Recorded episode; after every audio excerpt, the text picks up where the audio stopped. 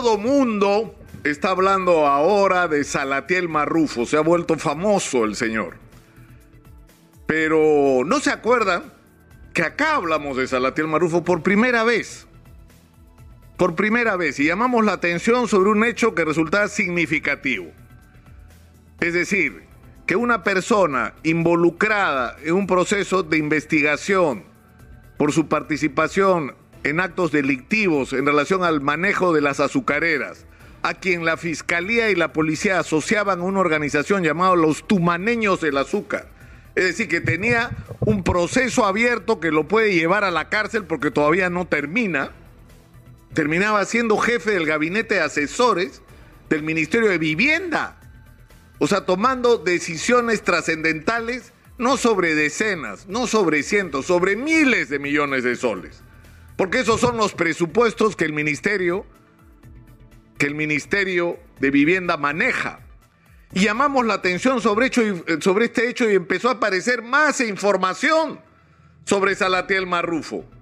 No solamente la información completa sobre el expediente de los tumaneños del azúcar, sino además sobre el hecho insólito de que este señor había montado prácticamente una oficina paralela al Ministerio de Vivienda en el hotel donde se alojaba el Marqués en San Isidro.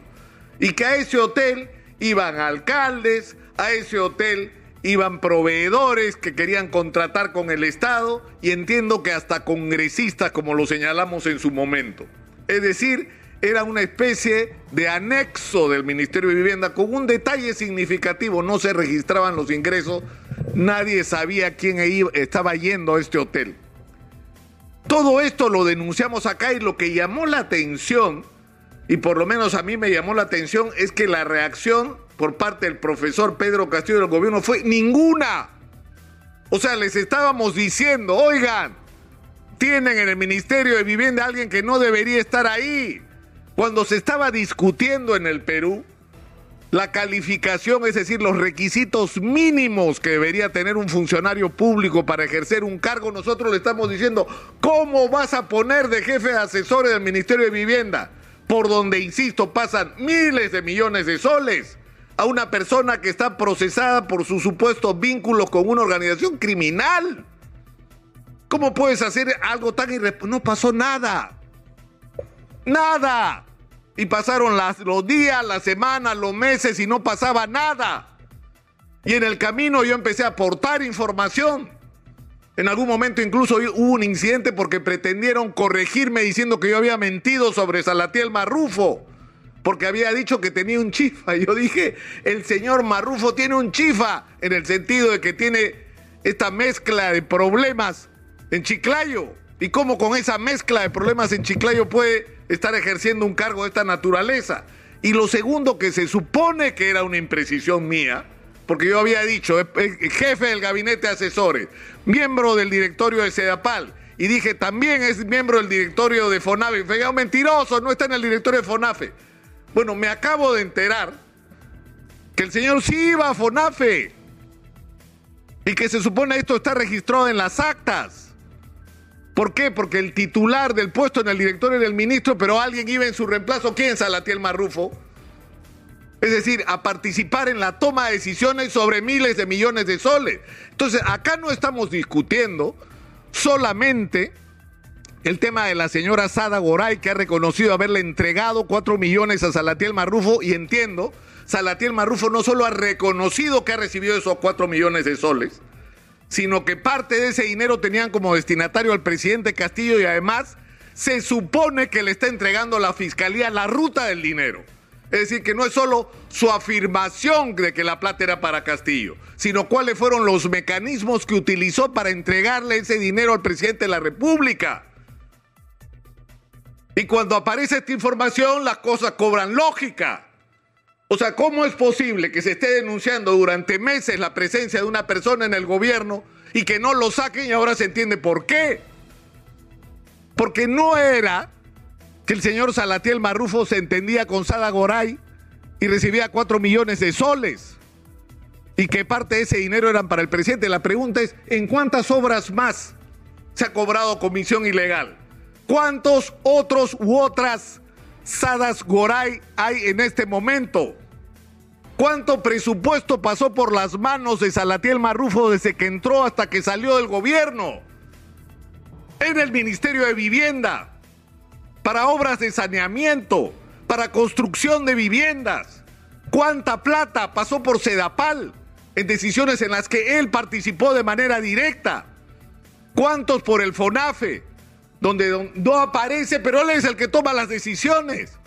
Entonces, esa es una investigación que estoy seguro la fiscalía está haciendo en este momento porque lo de Sara Sada Goray es simplemente minúsculo en relación a lo que seguramente se va a encontrar porque estamos hablando de negocios multimillonarios y si todo ha funcionado como ha operado con Sada Goray, tenemos el derecho a suponer que se han manejado fortunas en este país en medio de las cuales se ha pagado comisiones ilegales y cuyo destinatario porque la única explicación que hay para la permanencia de Salatiel Marrufo es el presidente. Evidentemente esto se tiene que acreditar, pero ese es el punto en el que estamos hoy.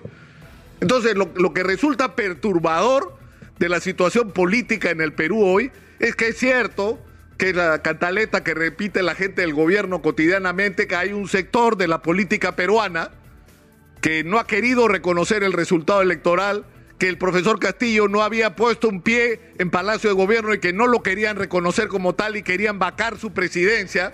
Y hay gente que no soporta, y hay que decirlo crudamente, a un cholo en Palacio de Gobierno. Todo eso es verdad. Todo eso es verdad. Pero eso, que es cierto, no puede tapar la otra realidad. Que el problema del presidente Castillo no es con ese sector de la política peruana en este momento, es con los ciudadanos porque él ganó unas elecciones y las ganó de una manera legítima, por muy escaso margen. Y por lo tanto él adquirió a partir de ese momento una responsabilidad con todos los peruanos para la administración de la gestión pública. Y el problema es que hoy pesan sobre él muy serias sospechas de estar involucrado en gravísimos actos de corrupción. Ese es el problema. Y lo que yo lamento es que los señores de LOA ni hablen ni usen la palabra corrupción una sola vez. O sea, ¿cómo es posible que vengas al Perú a una misión de observadores y no observes que ese es el tema central de discusión hoy en el país? ¿Está metido el presidente de la República en acto de corrupción, sí o no? ¿Y qué nos hacemos con eso? ¿Qué nos hacemos con la falta de mecanismos constitucionales para controlar una situación de esa naturaleza? Y en ese contexto, ¿qué te queda? La vacancia, pero la vacancia en un país donde si vacas al presidente no resuelves el problema porque tienes un Congreso absolutamente desacreditado, donde hay gente que pretende sacar al presidente y quedarse ellos. Pero ¿cómo se les ocurre? ¿No están sintonizados con el país?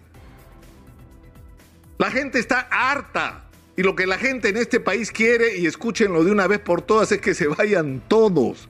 Que en este país haya una renovación de la conducción nacional. Eso es lo que requiere el Perú porque no podemos seguir no solamente sin resolver las urgencias del momento, sino podemos seguir, no podemos seguir perdiendo oportunidades como nos está ocurriendo hoy. Y si tuvieran un mínimo de responsabilidad, tendrían que ser conscientes de esta gravísima situación en la que estamos y de la total desconexión que hay entre la dirección política nacional del Ejecutivo y del Congreso con el país. El asunto es muy grave y lo de Salatiel Barrufo es simplemente la pita de la que hay que jalar. Está claro. Porque, insisto, hay que averiguar qué otra Sada Goray hay, y no solo en el Ministerio de Vivienda, sino qué otros Salatiel Marrufo existieron o existen en el gobierno. Ahí está la clave. Y una vez más, a donde vamos es a la pregunta, ¿cuán involucrado estaba el presidente en esto? ¿Es posible que ocurra lo de Samira Abudayev sin la participación del presidente? No. ¿Es posible que ocurra lo de Anguía donde está involucrada su cuñada sin la participación del presidente? No. ¿Es posible que ocurra lo de Puente Tarata sin participación del presidente? No. ¿Es posible que ocurra lo de Sara Goray cuando yo le estaba diciendo todos los días al presidente quién era Salatiel Marrufo? ¿Es posible que eso ocurra sin la intervención del presidente? No, pues. No. Pero en fin. Vamos a ver qué pasa en las próximas horas. El país está mirando. Soy Nicolás Lucar. Esto es Hablemos Claro, estamos en Exitosa Perú, la voz de los que no tienen voz.